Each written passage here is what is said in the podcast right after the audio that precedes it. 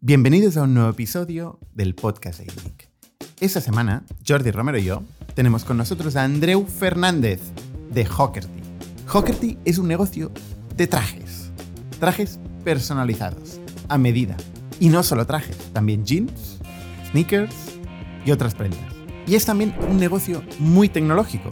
Han conseguido montar una operación global con muy poca gente, buenos márgenes y sin financiación. Desde el año 2010 han ido desde cero a más de 21 millones de euros de facturación. Andreu nos va a explicar cómo ha montado un negocio sobre un nicho, donde el SEO es casi lo más importante. Cómo invierten 4 millones de euros en performance, multiplicando por 4 la inversión en publicidad y cómo han conseguido montar una operación que funciona entre Shanghai, Zúrich y Barcelona. Yo siempre pienso que con los negocios bootstrappers es donde aprendemos más. Esos negocios que no tienen margen de maniobra para hacer errores como otros con financiación nos podemos permitir. Y que aún así crean un imperio por vía de mejora continua año a año y con una gran atención a los márgenes y a los cash flows. Sin duda, otro más para todos los founders de e-commerce. Y este podcast es posible gracias a Factoria, que es la plataforma de recursos humanos que te ayuda a gestionar mejor tu empresa, tus equipos, los empleados, los managers, las personas de administración, finanzas y recursos humanos.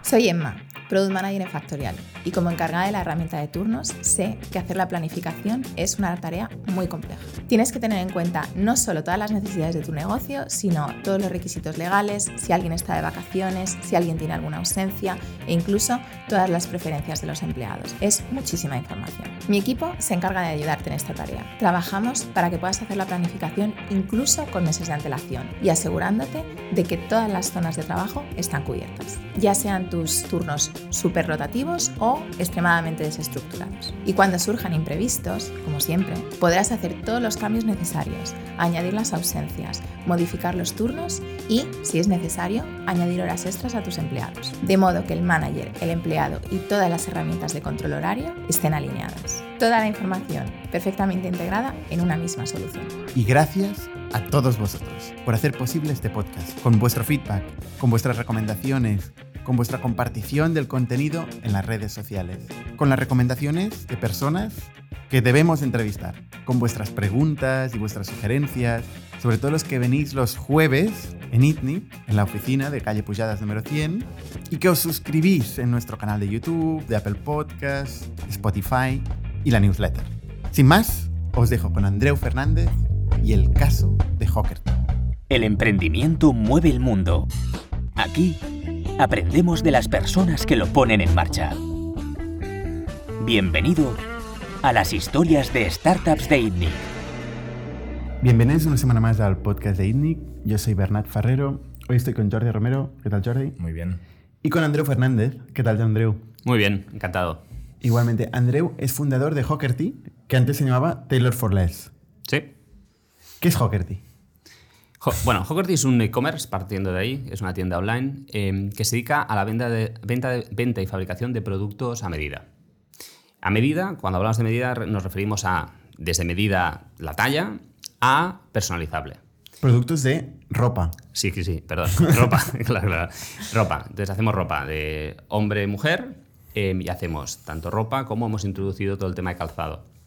Vale. Empezasteis con trajes. Empezamos con trajes y sigue siendo nuestro Como core de negocio. scalpers. es Como muy scalpers. parecido al podcast de spa- de scalpers. Pero vosotros quedasteis ahí. Sí, sí, sí. En Scalpers dicen que solo representó el 2%, para nosotros sigue representando el 60% del negocio, El traje. el traje. Vale. Em, ¿Vendéis dónde? nosotros vendemos en Estados Unidos, mercado principal, Europa, principales países y en China. Como mercado final, ¿eh? Sí, sí, sí. Nosotros Mercado de es consumo. B2C, el negocio es un negocio B2C. 100%. Puramente online. Sí. No tenéis tiendas físicas. No, Eh, tenéis toda la cadena de valor integrada, sí. ¿no? Y Bueno, o además, sea, toda, toda. hasta bueno, lo- toda, toda nunca. No, O bueno. sea, la- compráis, gran compráis parte. eh, tela y fabricáis la ropa desde la tela hasta el envío a la casa, ¿no? Sí, nosotros no delegamos 100% la fabricación ni compramos stocks, porque todo está fabricado just in time, a medida para el cliente. Entonces nosotros lo que sí que tenemos un control total sobre el proceso de producción. Todos nuestros sastres están cercanos y eh, les visitamos muy recurrentemente, estamos con ellos, los procesos de calidad están integrados. Pero no son propios los sastres. No son, partners. propios, son partners, pero algunos trabajan en exclusiva para nosotros. Vale. Entonces, cuando hablamos de esto, para que entendáis un poco cómo funciona un producto como el nuestro, nosotros compramos pues desde el tejido, los botones, las cremalleras, todo lo que lleve una prenda eh, y lo tenemos en stock. Y luego cuando entra un pedido, cortamos la forma, el patrón de ese pedido concreto, eh, añadimos todos los trims, o sea, los botoncitos y todas estas cosas, y los mandamos a los distintos partners. Ellos hacen la parte de confección, la parte manual, nosotros lo recibimos, hacemos el control de calidad, eh, el empaquetado y el envío del producto. Y ese es el control que tenemos sobre todo el proceso de, de producción. Para tener una idea de la dimensión, ¿cuánto factura Hockerty? Eh, este, a- eh, este año pasado hicimos unos 21 millones. 21 millones de euros. Sí, Y además habéis crecido sin financiación. cero. ¿Vale? Ese es, es el- un poco el resumen de, de, de Hawkerty, que es un caso que mucha gente le gustaría tener, ¿no? Poder escalar un negocio de e-commerce encontrando un nicho rentable eh, sostenidamente en el tiempo y sin financiación externa y llegar a los 21 millones de euros, no hay muchos casos. No lo sé, pero el nuestro sé que no es lo normal. Vosotros empezasteis hace, ¿cuánto? ¿13 años? Sí, empezó en 2008, empezó la idea y en 2010 nos pusimos un poco más en serio, o sea que eso, entre 15 y 13 y 15 años. Vale. Em, si nos explicas un poco la, la dinámica, o sea, los productos, para acabar de tener un poco la idea del negocio, ¿eh? Lo- los productos, cuál es vuestro catálogo que ofrecéis y cuál es el proceso entero de compra, eh, producción, entrega. Sí. A ver, nosotros ofrecemos. El core de negocio es eh, el formal wear, ¿no? La- entonces, eso es desde trajes, chalecos, el traje tres piezas que en España no es común, pero en el resto del mundo sí que se lleva bastante, la camisa, eh, pantalones de vestir y luego ya nos em, abrigos. También hacemos ceremonia y ceremonias son desde chaqués, fracs, tuxidos, esta parte que también es importante en el norte de Europa y en Estados Unidos. Aquí no, pero allí sí que lo ¿Por es. qué aquí no? Pues no lo sé, pero la gente. Chaqué. a- O sea, en no se algunas lleva, boda- aquí no se lleva. No, se llevan bodas, el chaqué, aún se lleva algo. eh, pero no, pero por ejemplo, cuando se acerca fin de año, el tuxido es una locura en el norte de Europa. No sé qué hace la gente con el tuxido, pero lo llevan un montón. Em, esta es la parte de formal wear y eso representa 65 o 70% del negocio. Y luego nos hemos ido em, diversificando hacia más casual, casual wear y ahí tenemos, hemos lanzado recientemente tejanos, eh, configurables a medida, sostenibles, un producto muy interesante. Em, polos, tenemos camisas menos formales, camisas más de lino, con estilos más casual. Y toda la parte de calzado. Y de calzado tenemos calzado de, de businesswear, pero también tenemos sneakers. Estos son los últimos lanzamientos que hemos hecho. Entonces, esto es la gama de producto, muy extensa, pero todas siguen el mismo patro- patrón, que sean configurables y que son a medida en función de la talla del cliente. De la talla es de las medidas. ¿no? Si queréis, luego hablamos un poco más porque tenemos, es bastante interesante cómo hacemos eso. ¿no? El proceso, bueno, entonces tú entras a la web y te configuras lo que tú quieres. Hay unos diseños que puedes escoger de base, pero todo el proceso te invita a cambiar lo que quieras. ¿No Desde- le da miedo a la gente? Porque, o sea, la, la probabilidad de hacer algo hortera o cutre, no sé, o sea, para alguien que no es entendido en moda, o sea, ¿no preferimos copiar? O que nos digan, esto es lo que vende, esto es lo que mola, el maniquí. Claro, de- estoy de acuerdo 100%. Lo que hay que remontarse un poco a cuál es nuestro modelo de negocio, ¿no? Entonces, nuestro modelo de negocio es al que no le da miedo eso. Al que no encuentra lo que quiere en cualquier e-commerce o cualquier retailer tradicional. Entonces, nosotros vamos a atacar ese long tail de gente que quiere cosas raras. Entonces, si partimos de que ese es nuestro cliente, pues tenemos la herramienta para que puedan hacerlo. O sea, es un nicho de gente que tiene muy claro lo que quiere. o quiere experimentar, o quiere probar, o quiere ver. Eh, esa es una parte. Y no, es el, no es el mainstream, ¿eh? La persona media se va al Zara o lo que sea, ¿eh? al, al Máximo Duty o a Tom Ford y se compra un traje, digamos, estándar. Vosotros es alguien que sabe que eso no le sirve, por alguna razón no le sirve. Sí, o quiere algo distinto. Pero no sois más convenientes ni más baratos que ir a una de estas tiendas. Sí, no. O sea, si nosotros tenemos que. ¿En qué nos diferenciamos? Nos diferenciamos en em, que la experiencia de usuario es distinta al resto, ¿vale? Eso es lo primero. Segundo, atacamos una serie de perfiles que encuentran un valor añadido en lo que le ofrecemos. Uno de ellos, gente que tiene problemas de talla, por ejemplo. Y eso es el 40% de nuestros Pero clientes. esta gente podría hacerse un traje a medida en un sastre local, pero ahí hay un tema de precio. Ahí hay un tema de precio. Con lo cual, o sea, existe una alternativa, pero es muy cara. Sí, pero... Vosotros, no lo has dicho antes, has mencionado China, pero o sea, por el hecho de producir en China tenéis una ventaja de costes, con lo cual podéis ser mucho más eficientes y ofrecer el mismo servicio a menor precio, ¿no? Sí, o sea, eh, no es solo un tema de producción en Asia, sino también es un tema de, de procesos. El volumen de trajes a medida que nosotros hacemos nos permite ser mucho más eficientes que cualquier Economía de sastrería. escala. Exacto.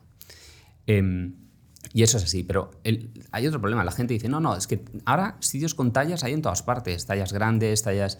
Sí, pero la variedad de producto que tienen no es tan amplia. Claro. Entonces, si tú te quieres comprar un traje azul, sí que lo vas a encontrar, pero Ya. como quieres un traje verde, Ya. ¿en dónde vas a buscar un traje verde Talla especial. talla especial? Pero no solo especial.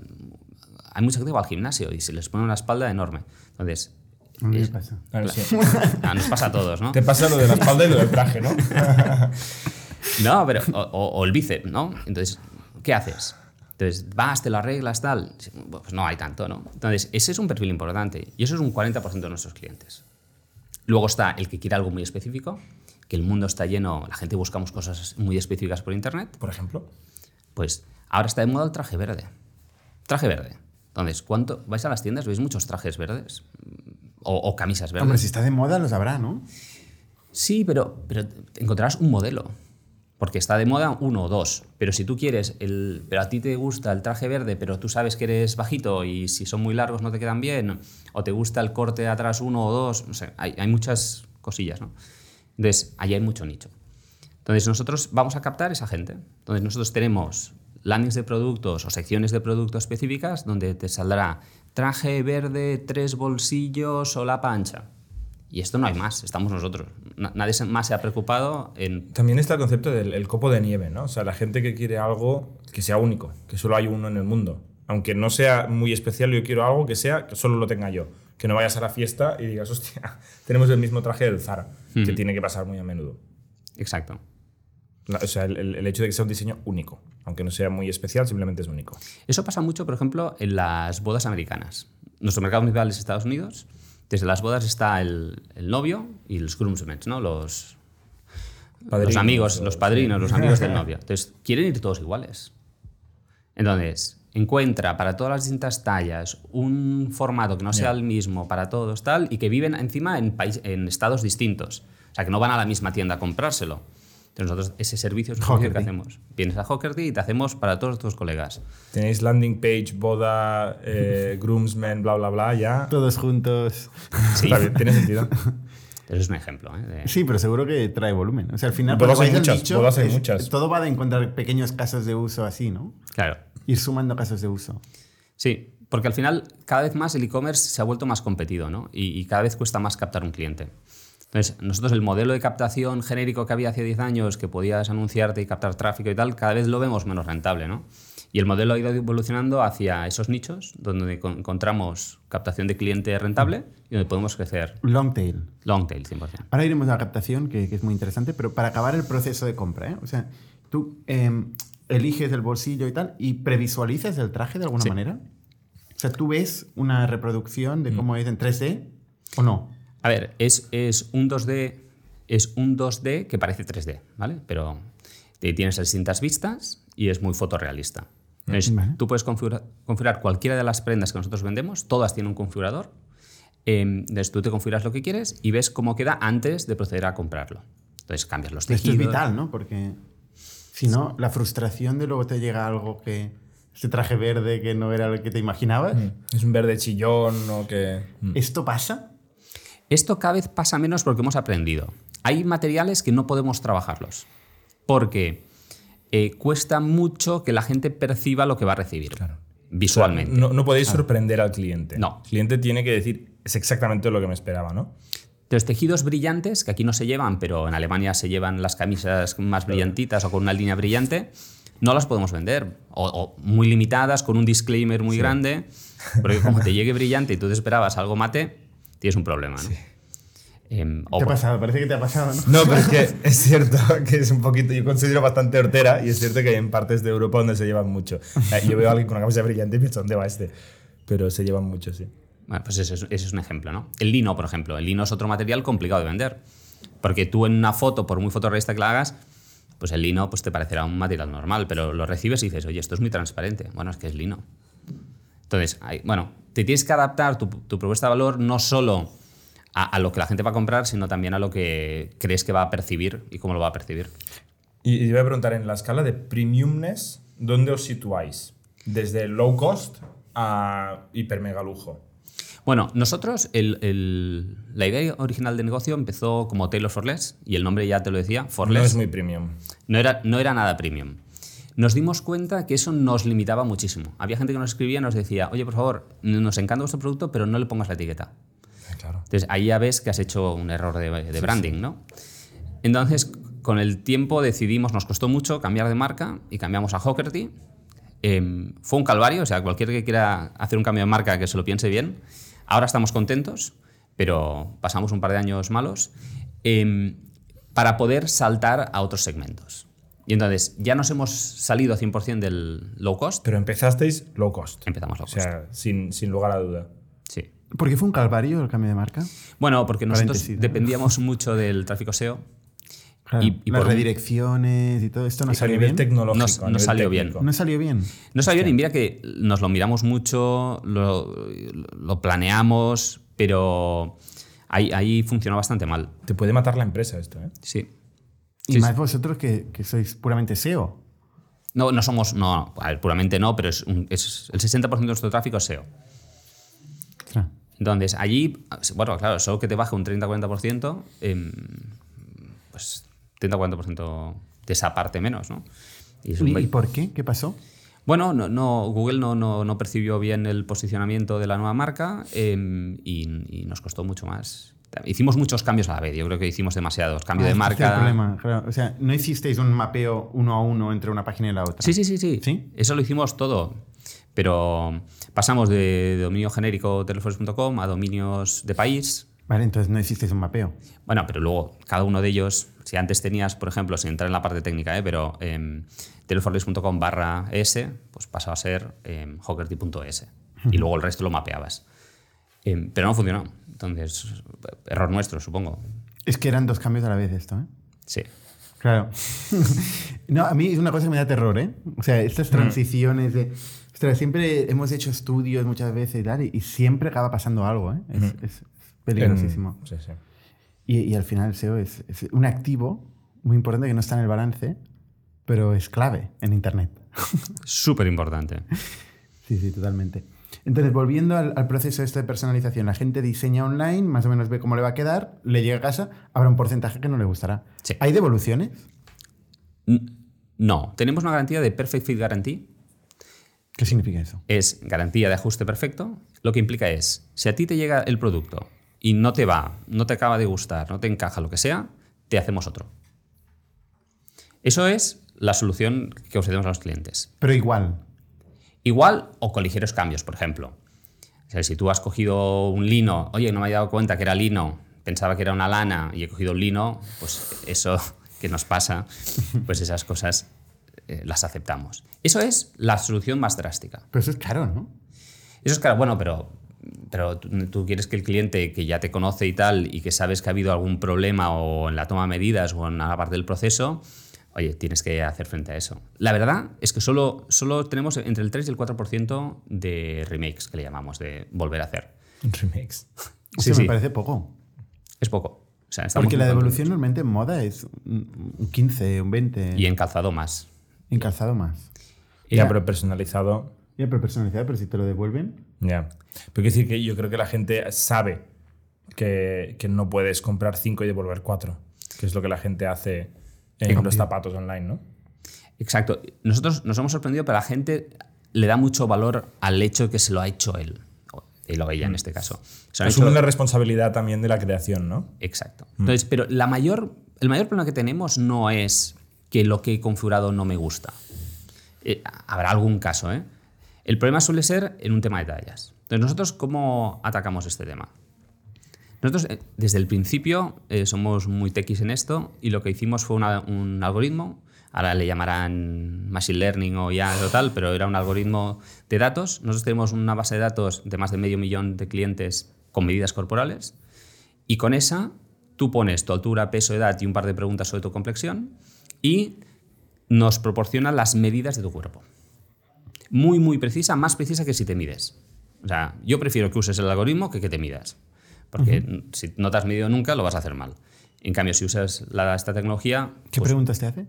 no, sobre un tema de, de complexión de los hombros, de si haces deporte o no, un poco para ver dónde tienes los... Y con los eso te, aci- te acierta. pe- Tenemos un... Pero la altura, tienes, o sea, tienes que preguntar algunas medidas básicas, evidentemente. Altura, peso, edad y dos, tres preguntas de complexión. Y con eso ya está. Y con eso normalmente estamos a un centímetro, centímetro y medio de la medida real del cliente.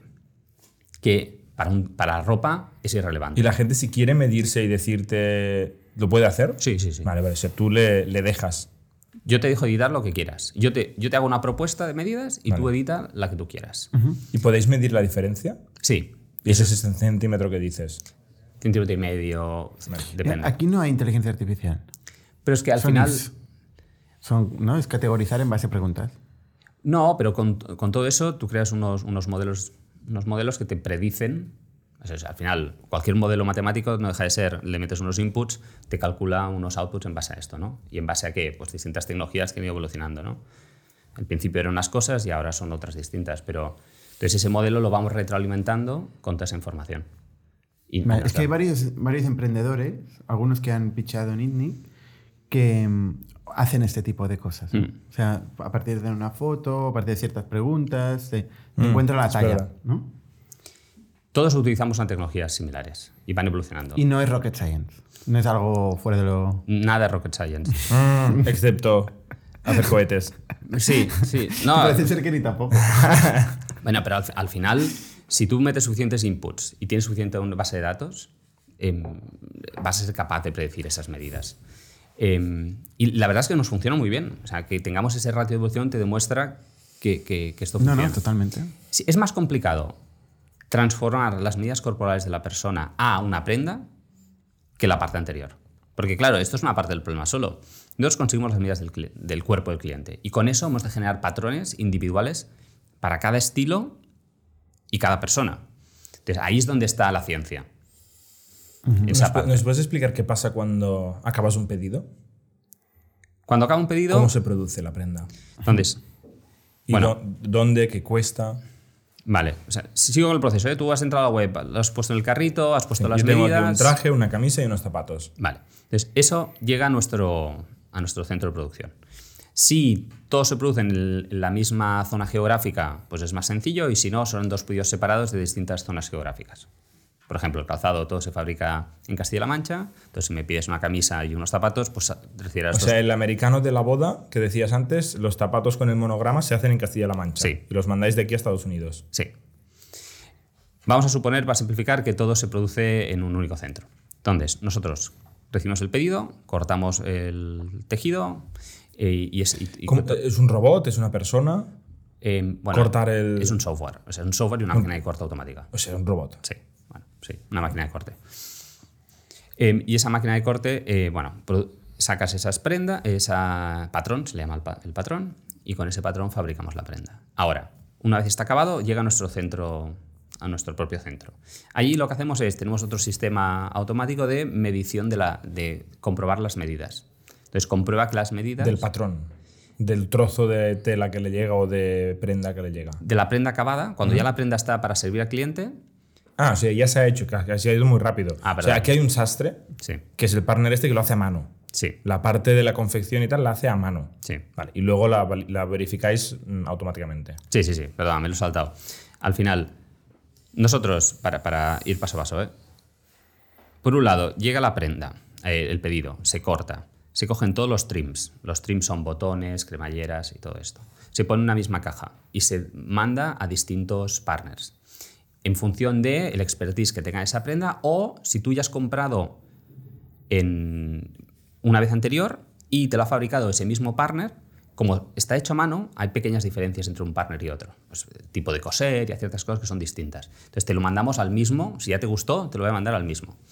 O sea, es que esto por detrás hay un MRP o PRP, como se llame, Sí. que gestiona todo esto. es esto?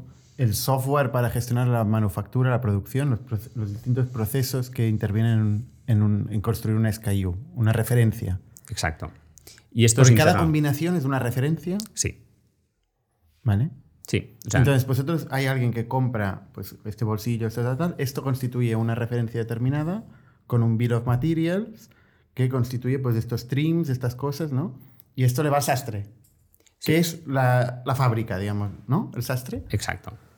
Entonces, ese, ese SKU o esa referencia que se ha creado tiene una serie de componentes que nosotros los ponemos dentro del pedido y lo mandamos a los distintos partners. Entonces, esos partners se asignan en función a distintos criterios, desde la capacidad del partner, em, expertise o repeticiones anteriores. Entonces, con todo eso llega y ellos lo fabrican.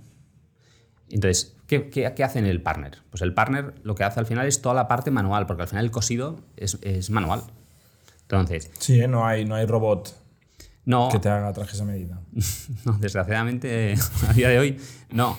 Entonces, trabaja un poco, no dejan de ser clústeres de muestras. O sea, mucha gente habla de, no, las muestras en el sector de la moda. Bueno, entonces, esos son equipos mucho más técnicos, más especializados, que cuatro o cinco personas acaban un pedido.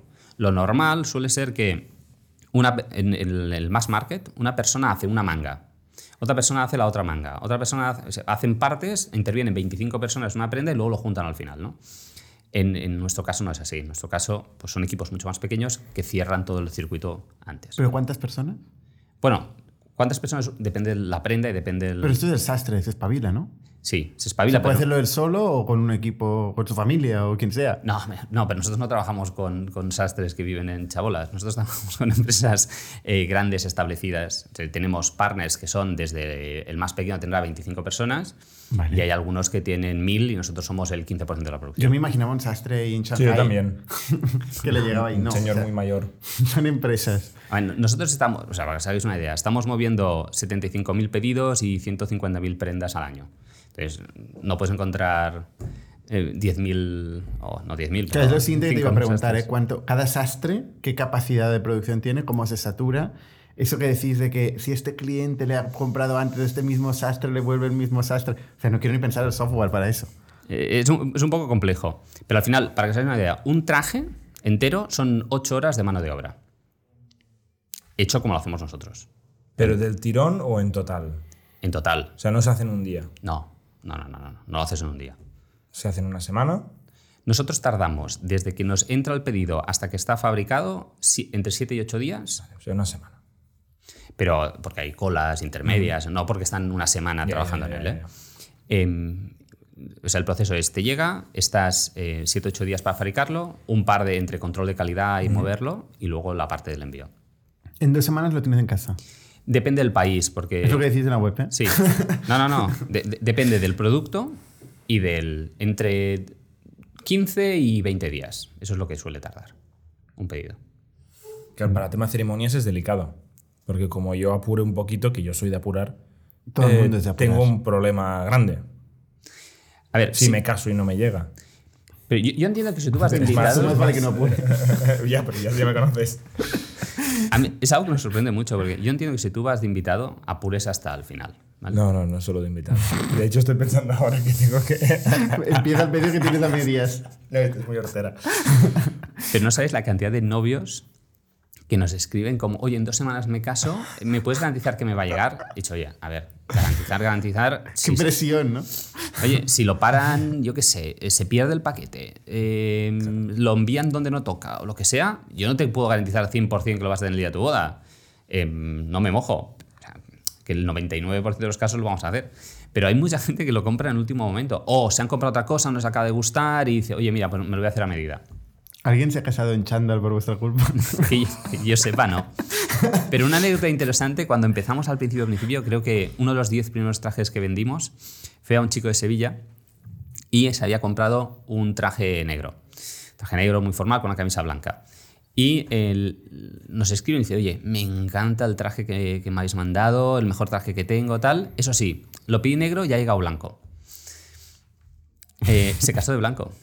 Él se casó de blanco. Nos pidió que le, le pagásemos una camisa negra para contrastar. Entonces me hizo gracia porque le gustó tanto que no, no quiso cambiarlo y fue de negro a blanco, ¿no? Pero bueno, eso al principio cuando todo era mucho más manual.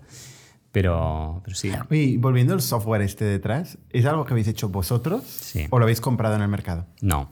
Porque aquí es una componente importante para, ¿no? Para, Sí. para hacer todo esto, la- el software que gestiona la producción. Eh, claro, si tiramos un poco para atrás, eh, nosotros al final venimos de hacer páginas web y software para otras empresas en- antes de, de montar Hockerty. Entonces ya teníamos la expertise de montar em, a menor escala, pero webs, em, programas y tal. Entonces esto nos ha ayudado mucho y siempre hemos tenido un equipo in-house de tecnología potente para des- todos los desarrollos. Entonces todo lo desarrollamos in-house. No tenéis E RP, Eh, sí, pero lo hemos creado nosotros. pero quiero decir, del mercado no habéis comprado ningún software. Nada. cero. Cero. Ostras, curioso, curioso. Vale, y entonces, ¿y cómo, cómo es la estructura de costes eh, para hacer esto, no? O sea, ¿qué, cuán- cuánto, ¿cómo se reparten los márgenes, no? ¿Dónde están los pesos? La logística entiendo que tiene una componente importante porque hacéis logística, entiendo, aérea, eh, pedido a pedido, y están los centros repartidos por el mundo, ¿no? Pues producís en China, en Castilla-La Mancha, ¿y dónde más? Eh, eh, antes hacíamos en Vietnam, ahora ya no. Eh, y estamos mirando un poco de traer un poco más cercano hacia Turquía y estas zonas un poco más cercanos. Pero nuestro concepto principal de fabricación siempre ha sido no tanto el ahorro en coste de mano de obra, sino buscar zonas donde tengan mucho expertise en lo que hacemos. Entonces, Shanghái es un centro de expertise en sastrería y no lo son en zapatos. Y por eso no hacemos zapatos en Shanghái, los hacemos en Castilla-La Mancha porque tienen, tienen mucho expertise. Tenemos en Toledo, unas en Toledo y dos en Almansa, por ejemplo. Hay mucho expertise. Si encontramos expertise, por ejemplo, en pieles, y queremos meternos en el tema de pieles, que no es el plan, pero iríamos a Turquía porque son expertos en tal. Mallorca también. Mallorca también. Marruecos. Marruecos, marroquinería, ¿no? Sí, son sitios donde entonces, buscamos el mix, pero tiene que haber un expertise, porque si no, lo que hacemos nosotros es más complicado, ¿no? Es coger una fábrica, fabrícamelo y, y ya está. Un poco volviendo al tema de estructuras, de costes. Entonces, hay una componente grande de, de mano de obra, y, pero por otro lado, el material es muy importante. La lana, el algodón, to- todos los materiales son caros. La mayor parte de esos materiales se fabrican o en India o en China. O sea, n- n- es- eh, la gente Textil. se engaña. El textil. El textil viene de allí. Entonces, tú puedes irte y montarte una fábrica donde tú quieras, en Europa, en Europa del Este, en España, pero vas a t- acabar teniendo el material de allí. ¿vale? Entonces, y ese coste de transporte de materias primas lo vas a tener igualmente. Entonces, el hecho de fabricar cerca para las producciones just in time como las nuestras no cambia tanto los costes logísticos. Los cambia algo, pero no es una barbaridad. Entonces, para nosotros, a, a grandes rasgos, ¿eh? 35% del coste es producto y entre... Esos son materiales. no, No. producto acabado. Vale. ¿Eso incluye sastre? Todo. Sí, sí. O sea, el gross margin.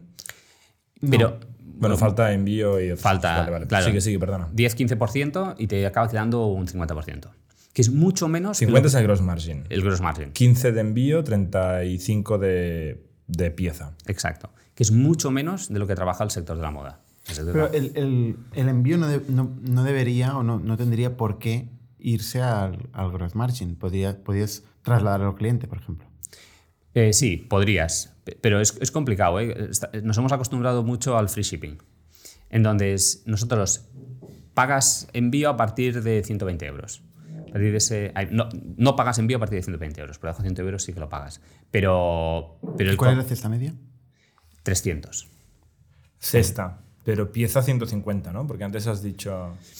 Un has traje. dicho se- se- de hecho, sí, has dicho 75.000 pedidos, 150.000 piezas, ¿no? Sí, Y 21 millones de euros. sí, por ahí. Entonces, sí. A mí me sale 140 euros la pieza y el doble en la cesta, ¿no? ¿Te más, encaja? más o menos, sí. Claro, que eso lo bajan las camisas y lo suben los trajes. Sí. Sí, sí. Por ahí va.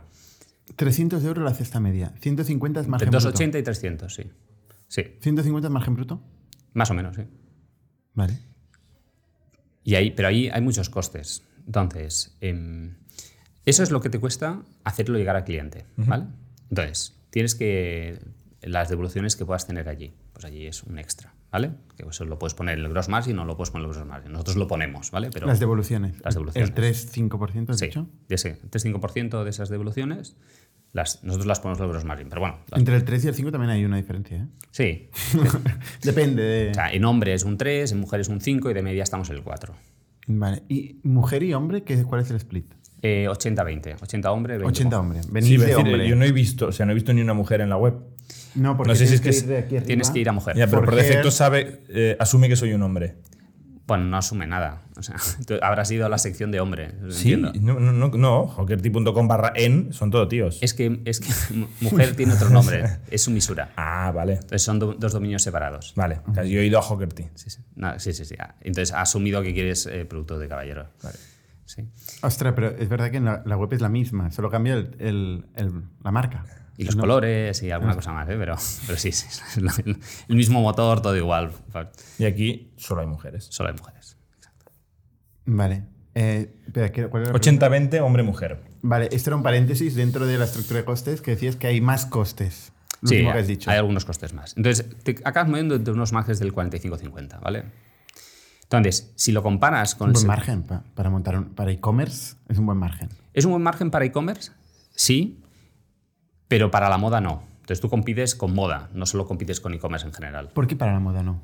Bueno, la moda trabaja con márgenes eh, mucho mayores. El coste de producción de la moda es un 20%. Las tiendas propias, o sea, las marcas sí, pero las tiendas multimarca, por ejemplo, no. No, las tiendas multimarca no. Estoy, estoy de Eso es acuerdo. una marca propia. Una marca propia tiene márgenes mucho más grandes, pero bueno, luego está el problema de la adquisición de clientes que ahora iremos. Sí, a- a- ahí es, donde voy, ahí es donde iba a parar yo, ¿no? Entonces, el problema que tú tienes es que con quién compites. Compites contra marcas de moda. Y las marcas de moda, pues, son muy agresivas en descuentos. Entonces, te pueden hacer 30, 40% de descuento en, en ciertas épocas del año. Tienen, como tienen mucho margen, pueden gastar mucho en captación de cliente. Entonces, pueden copar. Son scalpers, por ejemplo, ¿no? Mm. Ahora no me acuerdo cuáles eran los márgenes, pero creo que decía. ¿cuál era? ¿Tú, tú lo- escuchaste el podcast? Sí, pero no, no- no Ostras, recuerdo no, lo que. no recuerdo ahora los márgenes, pero mm, me suena por, por ahí, por el 50%. ¿eh? ¿No? Es raro, eh, suele, suele ser mucho mayor, ¿eh? ¿Sí? O sea, las marcas tipo scalpers tienen un margen mucho mayor. Es que, es que a ver, ellos. Tienen su producto, siempre el mismo, lo hacen en serie, lo han Se tienen industrializado. todo el margen, desde la producción, la distribución, la comercialización, ¿no? O sea, so- solo porque nos damos una idea. Yo vendo una camisa al mismo precio que la vende Scalpers, más o menos, ¿vale? Pero a él le cuesta tres veces menos fabricarla que a mí. Entonces, ahí... Porque y- lo hace volumen. por- Y hace la misma. porque hace la misma. Sí, sí, por eso. Entonces le cuesta un tercio y encima te lo mandará un contenedor eh, por transporte marítimo y que te va a llegar. A mí me supone el 15% del transporte, a él eso supondrá el 2-3%. Es que no tiene nada que ver la estructura de costes. Eso sí, él tiene stock, él tiene tallas Exacto. y yo no las tengo Y bastante pasta en stock. y bastante pasta en stock. Es un modelo distinto, él necesita mucho más CAPEX, mucho más... eh, mis flujos de caja son... O sea, el ciclo de caja es positivo, el suyo seguro que es negativo. O sea, son, son modelos distintos, no tiene nada que ver. Vale. Para explicar flujo de, ja- de caja positivo en tu caso significa que tú pagas antes de cobrar Exacto, y flujo de caja negativo en su caso significa que él cobra antes de pagar. exacto. De media. Que aquí es Sí, sí. bueno el, el- que sea Negativo es bueno. Bueno, o sea, en mi, General. en mi caso es yo cobro y pago más tarde a los proveedores. Y como no tengo stocks, pues tengo ese dinero para invertirlo en publicidad y Ah, en otras no, cosas. pues al revés. No, pues, Al revés. Lo hemos dicho al revés. Lo hemos hecho al revés, por eso. Sí. Entonces, eh, en cambio, las tiendas que necesitan stock tienen que adelantar Claro. ese dinero. Claro. Entonces sale de su, bolti- de su bolsillo y, y luego. Pero lo claro, cobra. entonces se llama negativo en tu caso, ¿eh? O sea, el bueno es el negativo. Eh, Cuando tú cobras primero y luego pagas. bueno, Pero bueno, los no sé, yo términos no soy lo- lo- economista. lo- lo- lo- los podemos decir como queráis. Working Y- capital, sí, negativo, ¿no? Sí, se dice negativo es el bueno. Sí, una cosa es el working capital, pero al final el ciclo de, de caja. Vale, esto es otro tema. El ciclo Eso. de conversión de caja. O sea, el ciclo de caja, el mío es positivo. Es decir, yo tengo dinero antes que lo gasto. Entonces, del término técnico económico yo tampoco lo sé. Pero yo cuando lo explico, Tú que has estudiado. yo soy telecos. ¿no? Vale. Nosotros informáticos, imagínate. Pero, pero no, conceptualmente es eh, que nosotros no necesitemos financiar para crecer.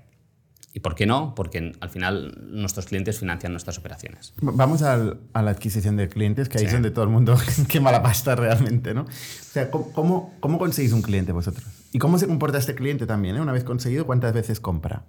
Vale. Eh, nosotros captamos el cliente por canal online. Somos 100% online y lo captamos online. Entonces, nosotros tenemos el tráfico orgánico, es decir, estamos posicionados en términos muy concretos y la gente entra, nos busca y tal. Y el resto es PPC.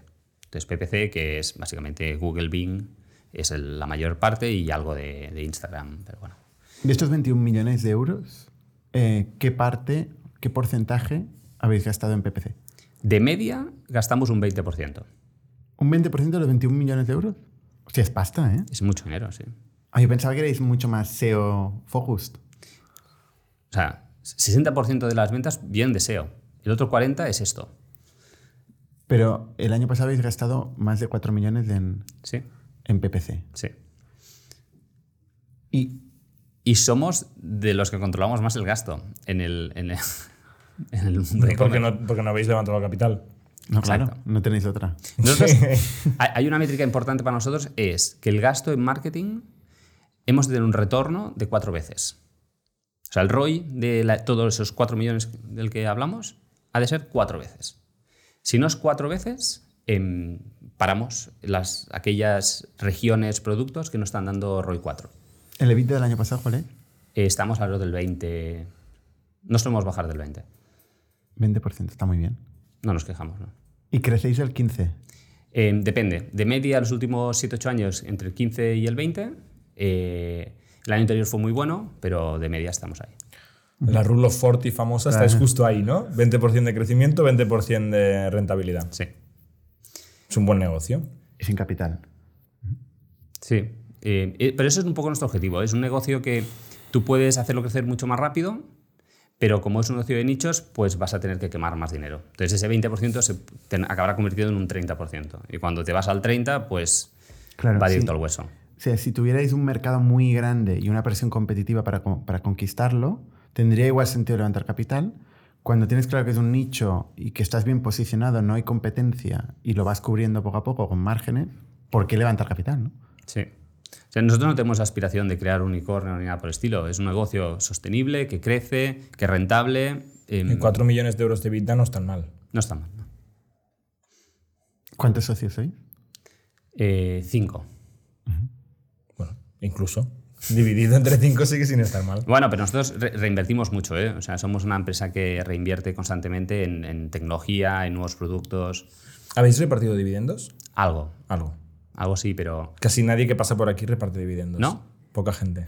Bueno, es que si no sabes. que- Si llega un punto, si tú lo puedes reinvertir 100% en la empresa, está muy bien. Pero si. llega Es que un casi momento- nadie gana dinero, ¿eh? O sea, Ah, vale. Luego ya, después primero Bueno, hay que ganarlo. han pasado gente que gana últimamente mucho sí, dinero, ¿eh? últimamente han ganado algunos. Algunos sí que han Bueno, ganado. yo he escuchado gente que sí que. Pasado en Mercadona, alguna gente que haga de Estos dinero. reparten algún dividendo. No, pero al final, si, si- cua- llega un punto que si no puedes reinvertir el dinero en la empresa a un retorno razonable, lo más sensato es, es darse a los accionistas. Eh, pe- Pensando, estoy pensando como, como inversor de este negocio, ¿no? O sea, el, el cliente cuántas veces compra. Em, el cliente cu- compran una, de media 1,8 veces. Eh, no es muy alto, pero, no, pero es lo normal en nuestro nicho de mercado. Es decir, Y más en estos casos de uso de la boda, del, o sea, no te vas a casar cada día. exacto. E- O Ese es ser el el punto. groom- ¿cómo se llama? No sé. Los grooms- Grumete. Groom- los grumetes. Claro. Hay, El padrino. Nosotros tenemos identificado que un 30% de la gente lo compra para eventos. Ya sea un tuxido, ya sea. Y esos raramente repiten. O sea, es un cliente fácil de captar, pero es un cliente que en lifetime value es, es limitado. Entonces, bueno, lo tienes y tal, y te va a repetir poco. Eh, para nosotros es mucho más interesante el- lo que llamamos el, el cliente multiproducto. O sea, aquel que se ha comprado, ha empezado a comprarse, no sé, unos chinos o una camisa y luego vuelve por unos sneakers.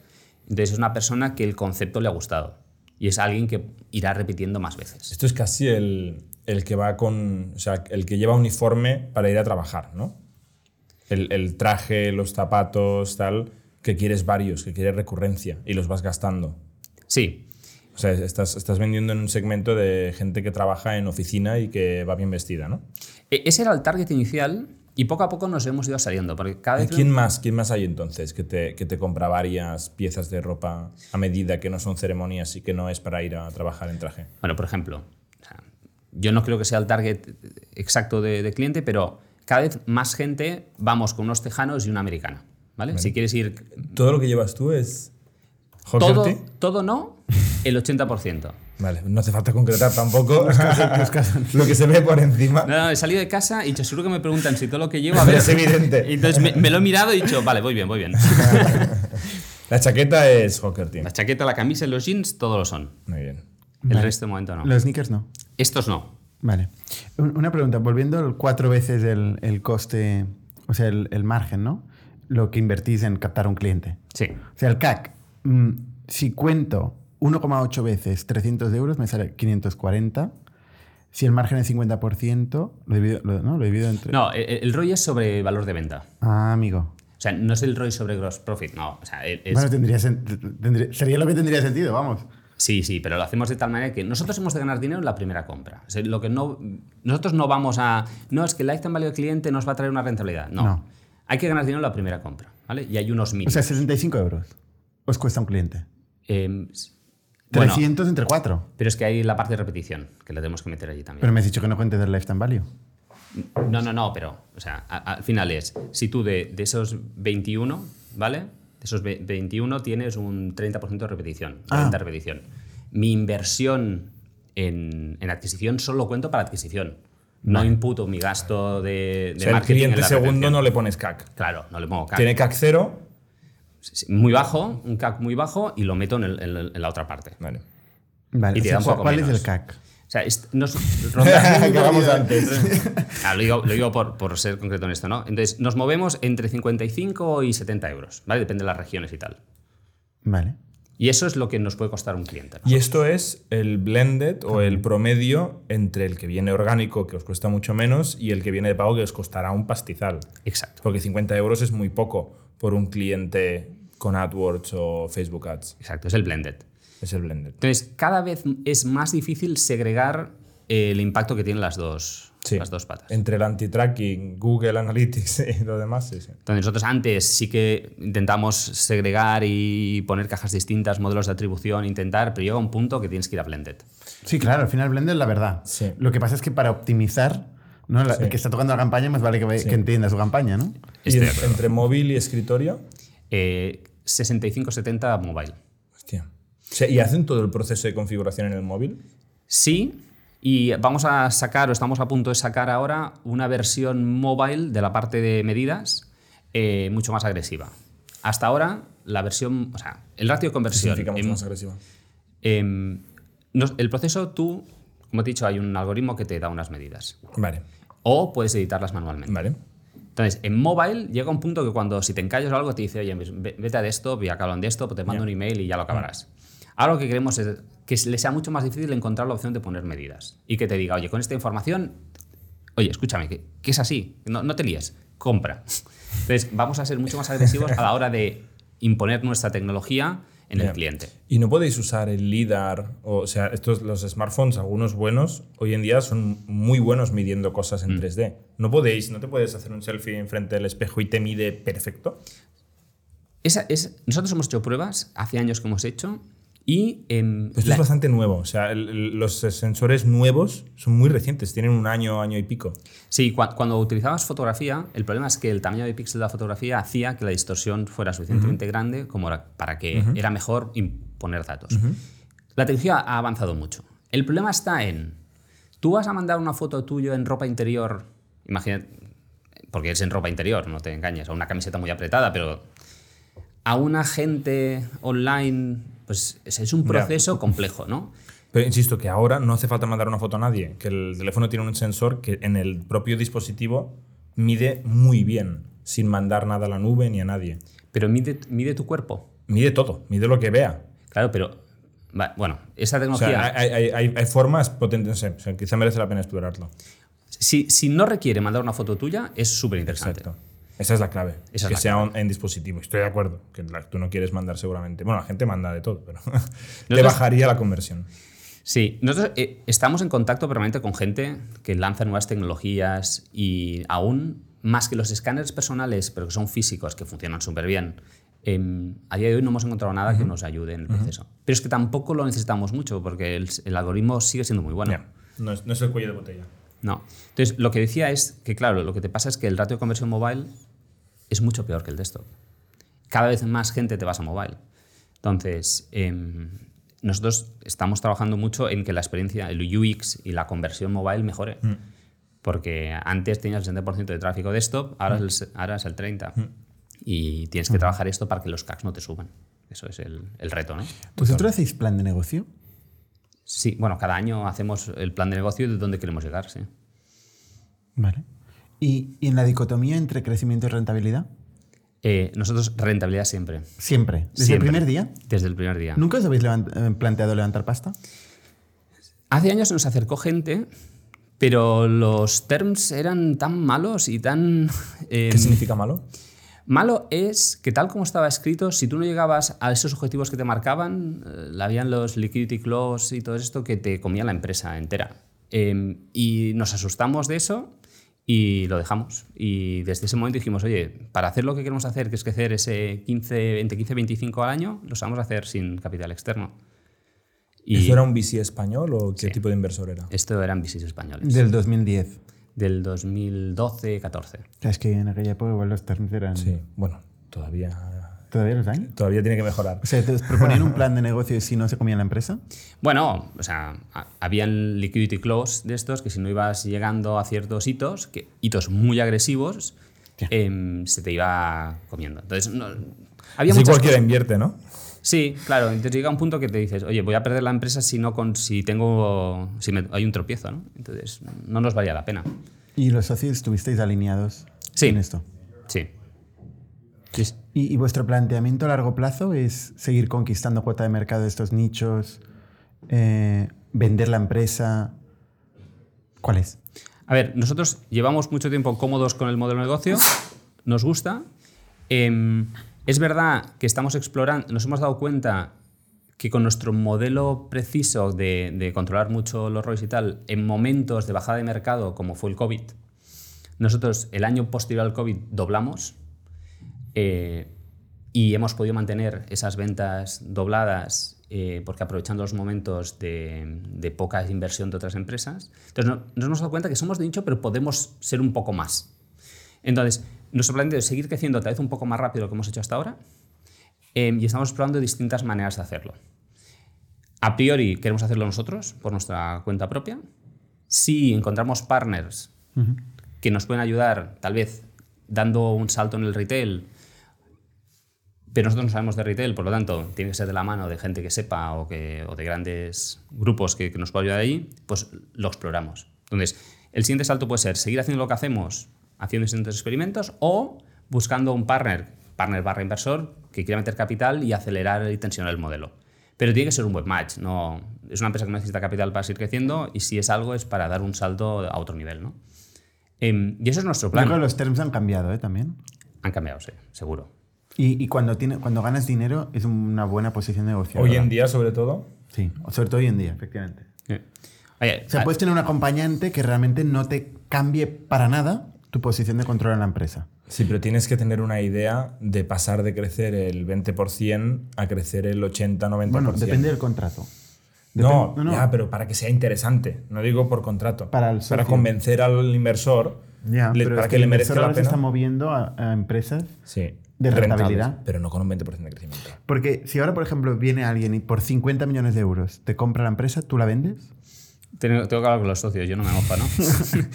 Pero, a ver, tienes cuatro y pico millones de EBITDA, ¿no? O sea, serían más de 10 años de, de rentabilidad, upfront, one shot, en tu bolsillo. Y con el tipo de interés como está ahora, Exacto. O sea, o sea, to- todos, todas estas cosas a veces te las tienes que replantear, ¿no? Y a veces depende mucho del punto en que los socios se encuentran, ¿no? No es lo mismo cuando nos vino la última vez, que nos vinieron con 24 o 26 años, eh, y dices, oye, mm, ah, aunque me paguen dinero, yo esto lo voy a reventar.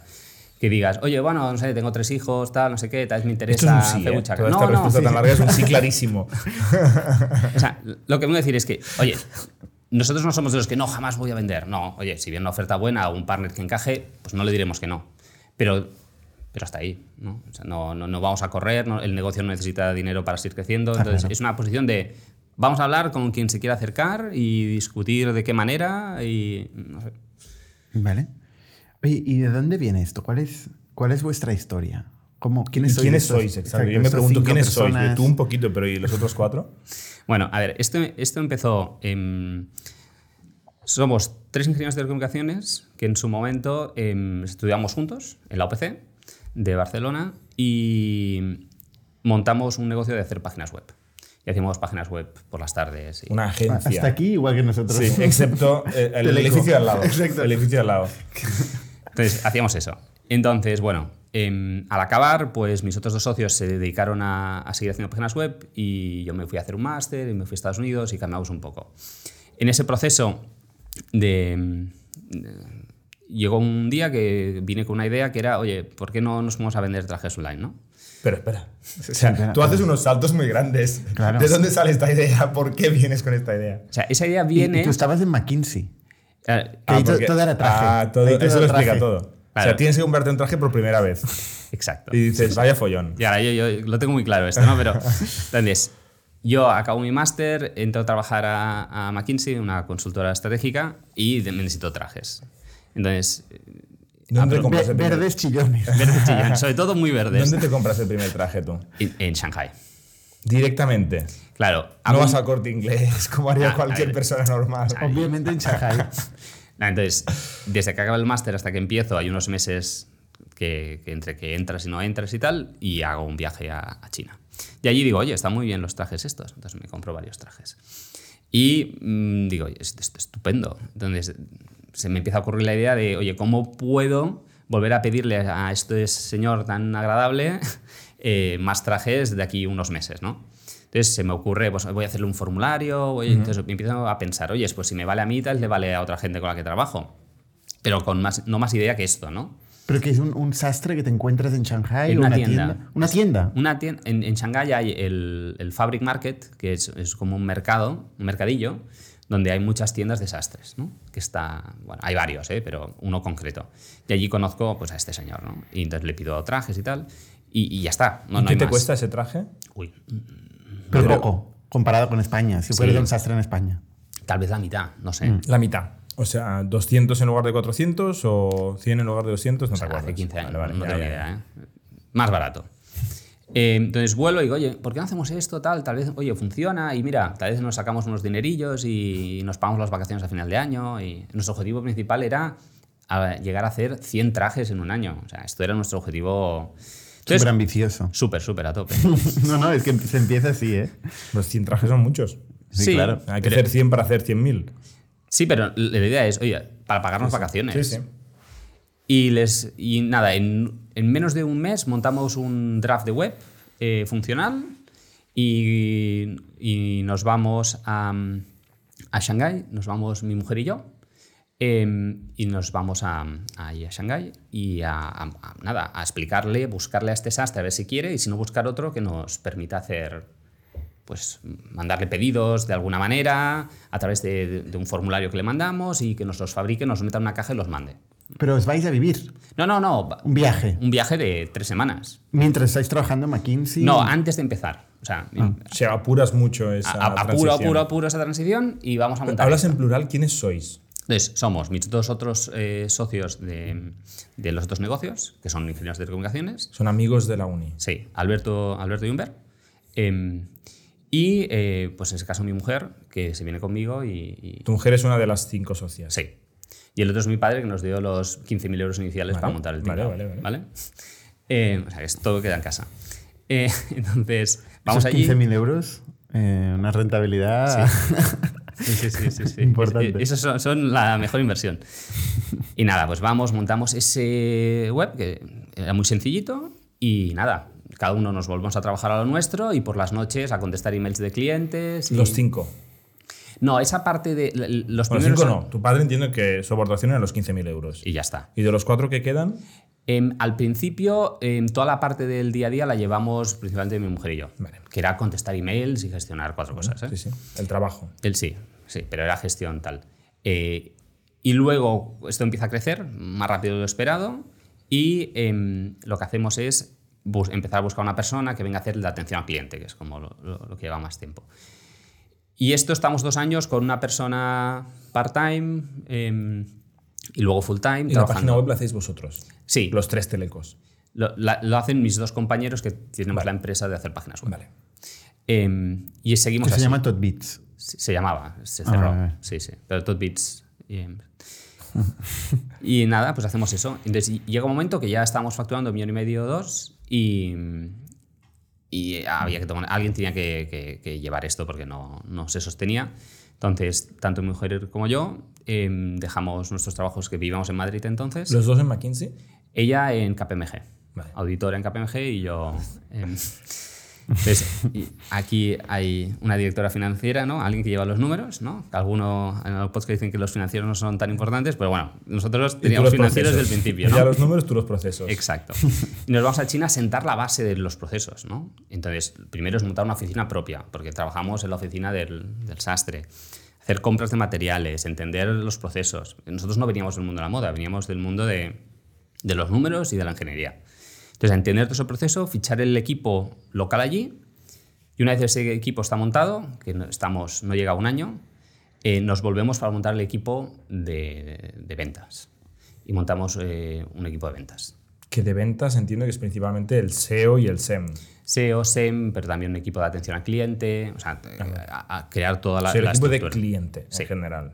¿Y esto está dónde? Lo tenemos repartido. Tenemos, eh, empezamos cuando estábamos en China, nosotros, porque nosotros empezamos con la sociedad en China, que esto es raro, ¿no? Dices, nosotros creamos la sociedad en China y desde allí empezamos a hacer todo el negocio, porque nos era muy difícil pagar a los proveedores, eh, el sourcing de materiales. Cuéntanos ahí un paréntesis cómo es crear una SL en China. Bueno. ¿Hay notarios? ¿No hay notarios? Y yo no sabría por dónde empezar ahora mismo. ¿eh? La verdad es que el proceso para empresas pequeñitas no es difícil. Es decir, cuando tú empiezas con algo muy pequeñito, ahí ahí tienen modelos de sociedades sencillos, de servicios, de... Para extranjeros. Eh, que sí. Esto es una cosa importante ahí en China, ¿no? Exacto. Hay dos tipos de ciudadanos, ¿no? el, Total- el chino y el Totalmente. otro. Sí, hay, hay un tipo de empresa que es la WFOE, WFOE, E, que es para capital extranjero, que es- puede ser un, un 100% de capital extranjero. No necesitas un socio local ni nada. ¿Y con esto qué puedes hacer? Pues depende si eres una consultora o eres una empresa generalista, consultora de servicios. Entonces, si eres de servicios, tú no puedes exportar y si eres una empresa real, ti- puedes exportar. Ve- No hay mucha diferencia, porque si si tú no puedes exportar, pues DHL, al principio, si solo trabajas con DHL, pues te hace las exportaciones. Bueno, entonces empiezas con lo más sencillito, que, que están muy bien, las montan muy bien y... Sí. Con una Es fácil. gestoría, una con una gestoría que gestoría- habla inglés. Con una gestoría que habla inglés. ¿Y son extranjeros o son gente na- local? son locales. Gente local que habla inglés, que dicen tú eres extranjero, yo te ayudo a montar la empresa, todo bien. Exacto. ¿Tú hablas chino? Yo a- cuando estuve allí aprendí chino, de no ir en los últimos tres años cada vez hablo menos y peor. O sea que ahora no me pongas a prueba. Pero hablar chino. Pero tampoco- no, puede, no puede, no puede ponerte a No, prueba. desde luego no. Pero hablar chino no, no es algo que aprendas ahí. No, a ver, yo, yo O sea, realmente Has tenido sabía- que profundizar muchísimo para aprender chino. No, no, o sea, yo- voy a ser realista. Yo lo que sabía es subirme en un taxi y decirle, ve aquí, gira derecha, Ah, e izquierda y negociar, negociar Bueno. precios. Negociar de, precios. Esto es muy caro, esto es muy barato, o quiero color azul, quiero color negro, ¿no? Que es así y así, ¿no? No, con el dedo y... y- Porque el sastre ahí mm, inglés no habla. No, claro. no. Ahí nadie habla inglés. O sea, muy poca gente habla inglés. Cada vez más, ¿eh? Cada vez más. Y cuanto más estás en las ciudades, más hablan. No lo hablan muy bien, pero, pero cada vez más. Em, pero bueno, nosotros por suerte fichamos una persona que cuando estuvimos allí, que sigue con nosotros, que es una persona china, pero que viene de haber vivido en Irlanda, que trabajaba en el sector moda, entonces nos, nos vino muy bien porque nos ayudó pues, a, Claro. a llevar toda esa parte. Qué buen fichaje. La verdad es que sí. Pues difícil esto, ¿eh? Es suerte también, ¿eh? Hostia. Ir a un país Historias y- de horror. He escuchado mil historias de horror. Intentando reclutar personas de confianza En que China. gestionan el negocio en China. Bueno, O o sea, muy lejos en general. O sea, China en muy lejos en específico, pero general, la pero verdad en es China que- porque hay más barrera cultural, más distancia, Pero la- la- más todo. l- Mismas historias en Latinoamérica, en Estados Unidos, en otras partes. sí, sí. Eh, Algunas muy, muy cercanas. No, pero lo, lo bueno que tiene China, a pesar de que China hoy en día no es barato. O sea, no, lo- lo que la gente dice, no, vas a China porque es barato. China no es para nada barato. O sea, el- si tú quieres encontrar un buen sastre, un sastre pero que está cosiendo, si no pagas 600, 700 euros, Hmm. no encuentras. ¿Esto qué es? ¿600 euros qué? Mes. ¿Vale? O sea, te estás hablando que si tú te O vas... sea, esto es barato, pero no. O sea, es barato comparado con Europa, Co- pero con- no es barato comparado con Vietnam. O sí, claro. es la mitad de coste de Europa. Es la mitad de coste de Europa, sí. Más, Ah, más o Pero menos, es el doble de coste de otros países. Claro, o sea, tú, tú puedes ir a países Bangladesh que debe va- valer. Eso sí que es. Pero luego hay barreras ocultas, lo que es el readiness for business. es- Exacto. Es, es el problema, ¿no? O sea, tienes que ir pagando a uno, a otro, de golpe te aparecen gastos ocultos. Pero Chi- China eso lo tiene bien solucionado. No. Entiendo. No. Lo que yo he escuchado, no. Pero China lo que tiene es, ti- es- Tiene una cultura de querer ganar dinero y entonces cualquier empresa te va a intentar buscar la manera de solucionarte tu problema. Si tú pagas, tienes una solución. Hay que pagar. Hay que pagar. Eso está claro. Pero yo quiero botones, y encuentro mil empresas de botones. Quiero cremalleras, mil empresas de cremalleras. ¿Y hay que pagar a políticos? No, bueno, no en mi caso. No. No has visto nada de corrupción. Hay... Claro, al nivel que yo me muevo, no. A otros niveles, no lo sé. Son muy estrictos en el tema taxes, en el tema impuestos. O sea, O sea, si ti- tú... tienes que ser serio Tienes con que ser las serios. presentaciones de impuestos. Eso sí, eso no te puedes saltar, porque te pueden venir y te cierran el chiringuito al día siguiente. Eso en general. Bueno, no hay países en los que menos. En países pero que aquí no. también. O sea, aquí también hay que ser bastante estricto. Sí, pero ibas a la cárcel directo, ¿no? Aquí, ¿Sí? ta- aquí, no hay noticias de gente que ha estafado y está 5 o 6 años y no M. va. punto no sé qué. ¿Y impuestos? ¿Cómo funcionan los impuestos ahí? Pues muy similar a aquí. ¿Sí? Sí, to- todo el tema de laboral es incluso más caro. La seguridad social supone el 40%, Mm.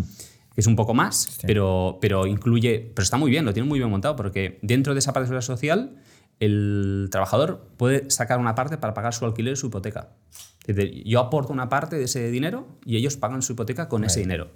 O sea que está, está bastante bien. Supone un 40%, o sea, es caro, pero funciona No, es que bastante está muy enfocado al real estate, igual no tanto los hospitales. Luego no sé si. bien. Bueno, ahí, ahí tú En pagas. Shanghai igual está bien, ¿eh? Sí, yo no he Es ido que a Shanghái es ninguno una zona local. muy avanzada ¿eh? dentro de China, ¿no? Seguramente es lo más moderno. Es de, sí, bueno, los Junto con tier, Beijing. Mm. No, tienen allí en China. Tier one, tier dos. 2. Pues es un tier 1, ¿no? Em, la, la verdad es que está bien y tú tienes los mínimos están cubiertos, ¿vale? O sea, no. Tú pagas seguridad social, pagas para educación, pagas para mm, eh, sanidad, lo, lo pagas todo.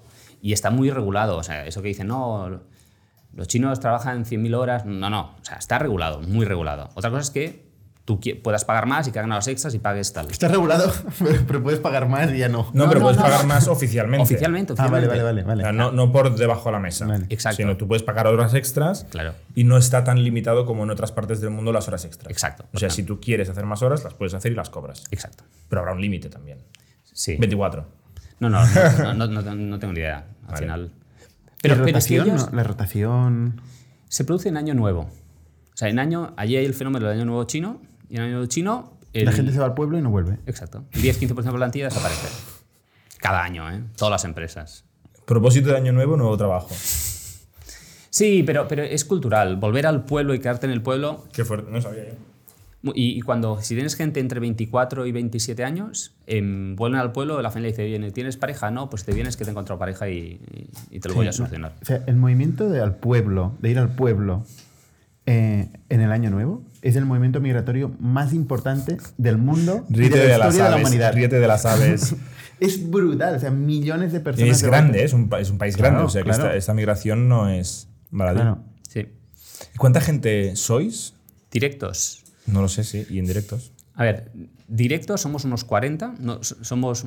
Y esto es gente que está en esta oficina que nos contabas al principio, que al principio estaba en el centro de Shanghái y se ha ido yendo para las afueras. No, no, eso es en total. En Ah, total, o sea, incluyendo o sea, somos... el resto como- del mundo. Sí, somos... em, en Shanghái somos unas 8 o 10 personas, ¿Vale?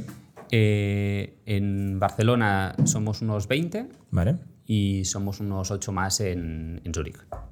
¿Vale? ¿Y qué, qué- quién hay en Zurich? ¿Qué hay en Zurich? Em, todos los equipos de ventas, online, todo lo tenemos ahí. Y la ciudad más cara del mundo. Sí, ¿Te vas a contratar gente?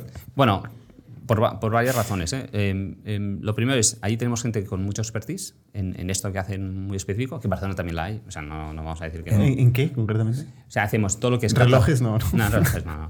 Hacemos toda la parte de retención, captación de tráfico, todo esto lo hacemos desde allí.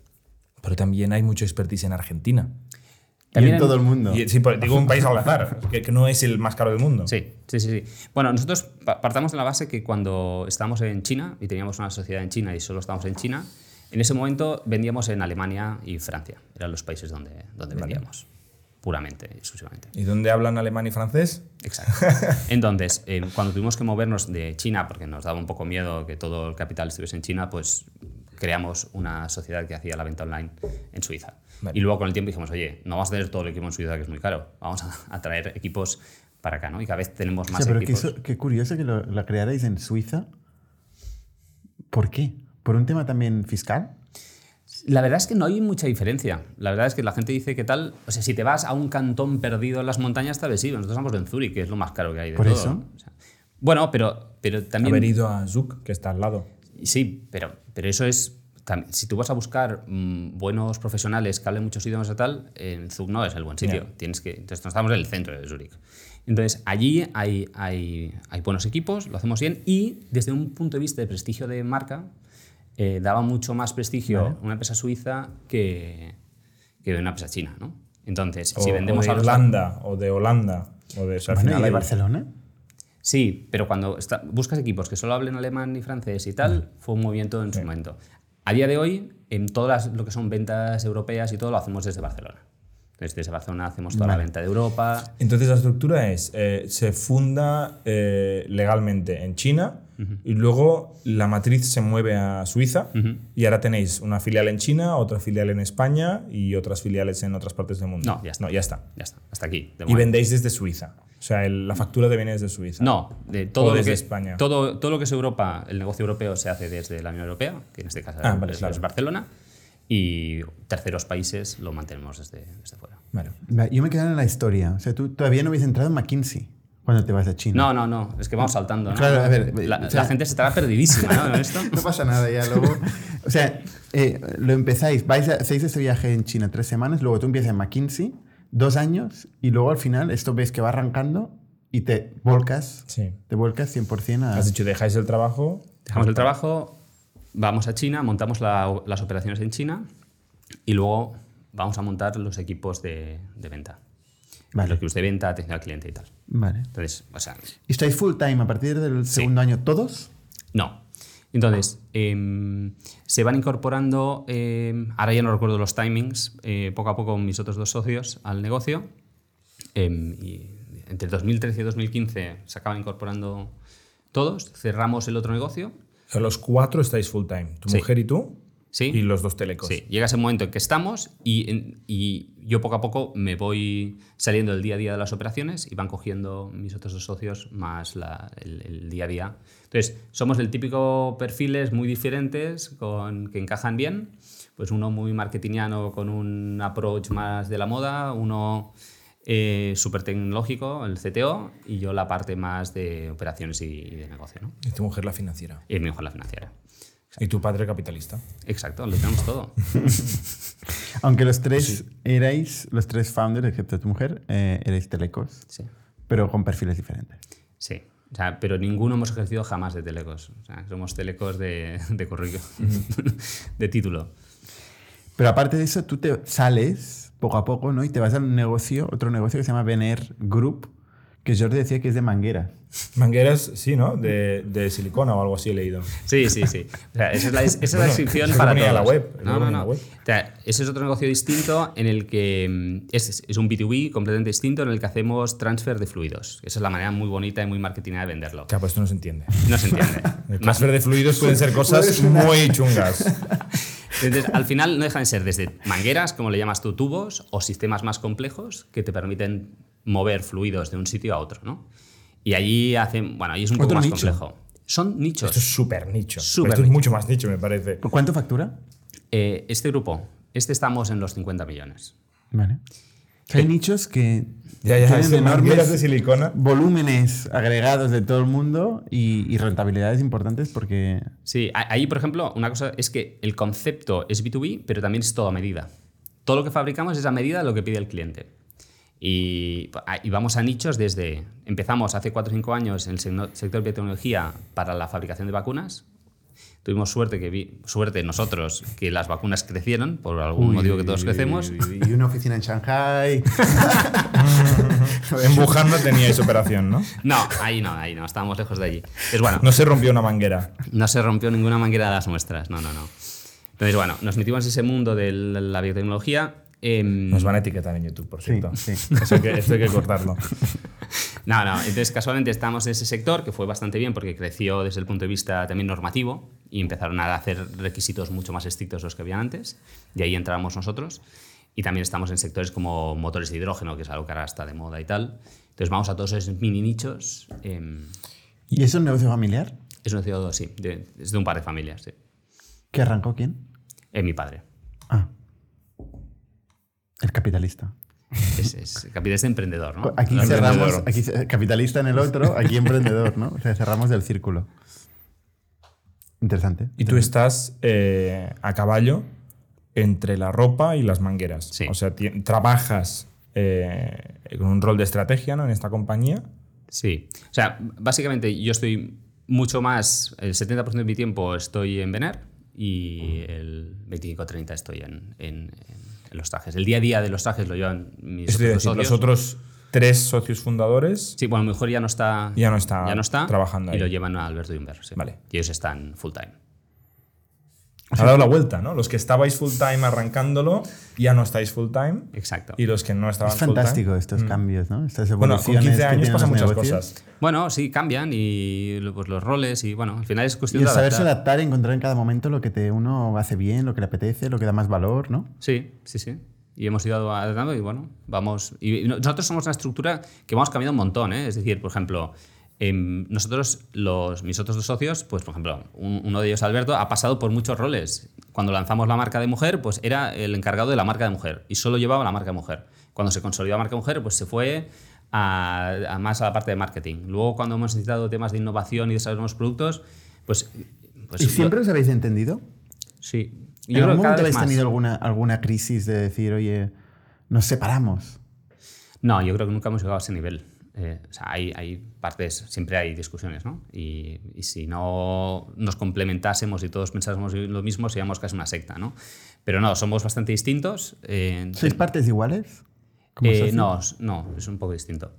Pero, pero nos hemos entendido, hemos tenido un acuerdo bastante en consenso todos y está bien porque tenemos los dos puntos, ¿no? Tenemos a Alberto que es el que quiere gastar más, es el de ventas que quiere crecer más.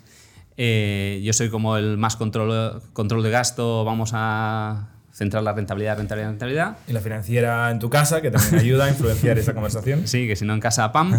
Y, y luego Humber, que es más el, el tecnológico, que es el que se encarga de toda la parte más operativa. Que vive el margen de los cash flows. Que- que es- Es lo bueno de los Va viendo cómo tecnológicos. gira el zapato 3D. Sí, sí, sí, sí. sí, La más de tranquilo. Él, él ve la pelea en la distancia y interviene cuando ve que esto está saliéndose de madre, ¿no? Ah, pero bien, bien. Oye, muy interesante. ¿Y, y tú a nivel de líder, eh, cómo has evolucionado en estos 15 años? ¿Y de dónde has sacado la inspiración? ¿De dónde has aprendido? O sea, complicada esta. ¿eh? Es una pregunta abstracta. Sí. Bueno, y- yo, yo creo que yo venía de, de un entorno muy cañero, muy competitivo, como es la consultoría, ¿no? En la que, mm, pues, es machacar, machacar, machacar muchas horas y tal. Y entonces, a, a mí lo que m- me costó es aprender a gestionar personas, ¿no? Porque yo venía de que, pues eso, que lo que ente- sabía era el palo, ¿no? El pal, te daban el palo y, y ya está. Palo y zanahoria. Y transformar eso a un negocio startup, ese modelo de palo zanahoria no funciona, ¿no? Entonces, aprender Exactamente. hacer de mentor, em, que la gente crezca, aceptar que la gente va a estar contigo otra vez dos años, porque si está en una startup es porque tal vez quiere montar su startup. Em, entonces, aprender eso y no mm, decepcionarte cuando se te va la gente, pero no porque hayas hecho mal, sino porque tienen otras aspiraciones, eso es lo que me ha costado aceptar más. Entonces, mi modelo ha sido más de, oye, hacer de mentor, que los trabajadores, pues si se pueden apoyar en ti, mejor. em, y acompañarles. Y cuando se quieren salir, pues soy encantados. Y hay mucha gente que se ha ido y ha vuelto. Y tener esas conversaciones con la gente y traerlos y tal. Entonces, inspiración. Es verdad que em, nosotros en algún momento en el tiempo hemos tenido algún mentor de socios y hemos tenido gente de fuera que nos ha venido, nos ha asesorado y recurrentemente nos ha hecho abrir los ojos a preguntas un poco complejas, ¿no? ¿Qué queréis hacer con esta empresa? ¿No la queréis vender nunca? Esas preguntas que a veces no te haces en el día a día y que nos, nos ha ayudado. Y, y- Pero mentor, eh, ¿que ha invertido? o no, no, no, porque te llevas bien y bueno, y llegas a algún acuerdo. Pero ¿Se no, lo no- habéis pagado? sí, pagado, sí, pero no- no, no- ¿Invitado a comer? Sí, o sea, al final es gente que quiere estar cerca de ti porque quiere acabar invirtiendo y bueno, y mantienes una relación, puedes salir o no, en ese caso no salió. Vale. Y el- mi siguiente paso con el tiempo ha sido hablar con, con mucha gente de, de la industria, con m- muchos fundadores de negocios similares a los nuestros. Y yo dedico bastante tiempo a hablar con gente. Es que esto inspira mucho. Bueno, es lo que hacemos nosotros aquí, ¿eh? cada semana. da muchas ideas. Aunque sea otros sectores, mira, pues los trajes no tienen que ver con el software de recursos humanos, ¿no? Pero, pero ideas seguro que nos llevamos. Sí, y, y- y ver cómo afrontan los problemas, ¿no? Y, y hacer preguntas y estar encima y ayudarles, incluso aunque sean competidores. Yo creo que hemos sacado muchas relaciones. O sea, un ejemplo muy tonto, pero que nosotros, hay un competidor que era muy bueno, que, que estaba en Escandinavia, en, en Suecia, que hacía lo mismo que nosotros. Oye, tuvo un problema con una fábrica, le pasamos cierta capacidad a él para que pudiese mantener la fábrica viva porque parecía muy bien y era una pena que cerrase esa fábrica y fuimos hablando. No les salió bien y hace unos meses pues acabó cerrando. Pues hemos llegado a un acuerdo para comprarle pues los dominios, tal, no sé qué, a un que si no hubiésemos tenido esa relación hubiese sido imposible, ¿no? Eso es un ejemplo de, de mantener relaciones con gente, pero también cada vez hablo más con gente en que me dicen, oye, ¿cómo has sido 100% online? ¿Cómo no te haces mini re- algo de retail? Em, ¿Has pensado modelos de retail? Bueno, pues esas conversaciones las vas teniendo, las vas madurando, ves que hay gente que les funciona muy bien y te planteas cosas, ¿no? Em, Y así estamos. Hmm. CAPEX. Sí, algo de CAPEX, sí. Muy bien. ¿Algún libro, canal de YouTube, podcast que sigas y te guste? Oh, yo sigo este. Entonces, Aparte de, de ITNIC. em, vo- voy cambiando, o sea, te- tengo varios que sigo, sigo muchos y miro más la temática, ¿no? Entonces, decir, oye, tenéis que seguir este concreto, es que me voy, me voy cansando y voy cambiando y tal. Entonces, em, ahí no, te re- no, no- no soy capaz de recomendarte alguno en concreto. Em, libros, a mí me gusta leer sobre... em, eh, sobre temas de economía en general eh, y que te dé una perspectiva de, de los retornos que tiene hacer una empresa, de por qué tienes que invertir en una cosa y otra. A mí uno que me gustó mucho es uno que se llama El inversor Dando, por ejemplo, que no es muy conocido y es de Dando. Dando, D-H-A-N-T-H-O. Y es como. Y explica cómo hacer inversiones con poco dinero eh, y te da mi- millones de ejemplos de que los grandes empresarios en el mundo no son los que han levantado capital, que también los hay.